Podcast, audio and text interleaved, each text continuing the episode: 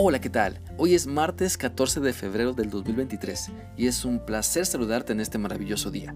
Sabes, el amor de Dios es lo más maravilloso que puedas experimentar y Él no te lo da solo un día o solo en ocasiones especiales. El amor de Dios lo tiene siempre y es decisión de cada uno el cómo respondemos a ese gran amor que Cristo nos da.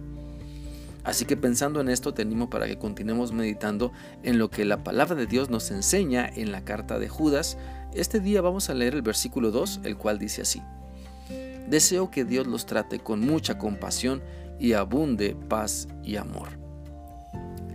Hoy y cada día es un buen tiempo para desearles a las personas que nos rodean mucha misericordia, mucha paz, mucho amor, porque el verdadero amor viene de Dios y no solo nos ama, sino que su amor viene lleno de misericordia, de gracia, nos llena de su paz cuando le creemos y aplicamos sus enseñanzas a nuestra vida.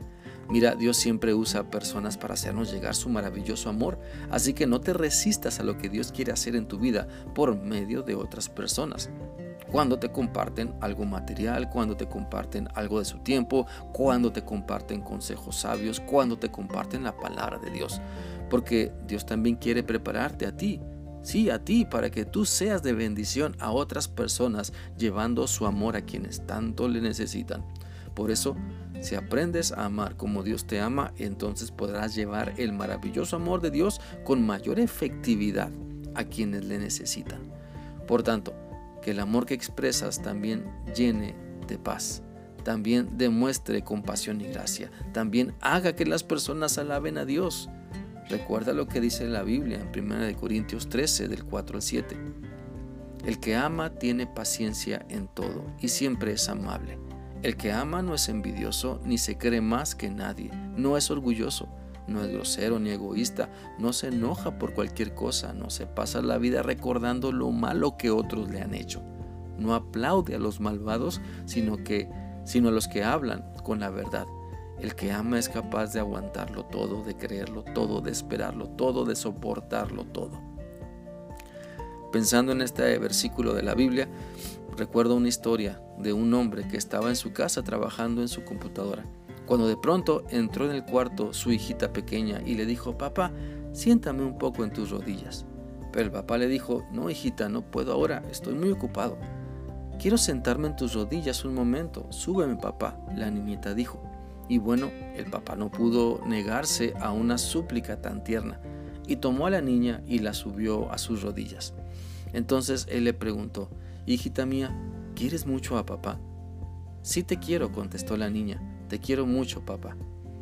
Y el papá continuó preguntando, ¿cuánto me quieres?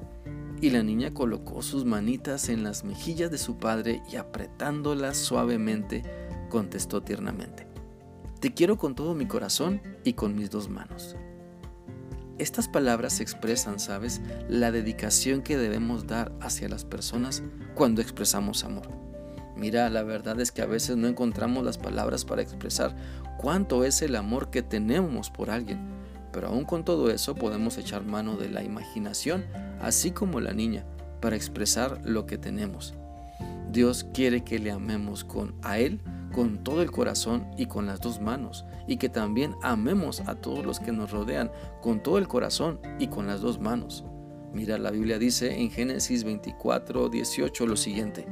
Sírvase mi señor, le respondió, y enseguida bajó el cántaro y sosteniéndolo entre sus manos le, dio de beber.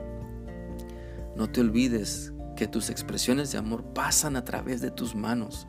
No te olvides que tus expresiones de amor pasan a través de tu cara, de tus palabras. No te olvides que el amor de Dios ha llegado a ti para que aprendas, lo disfrutes y lo transmitas a muchas más personas.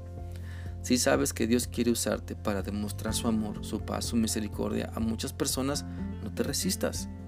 Mejor ríndete a Él y comienza una gran aventura con Dios donde Él te enseñará a amar así como Él te ama.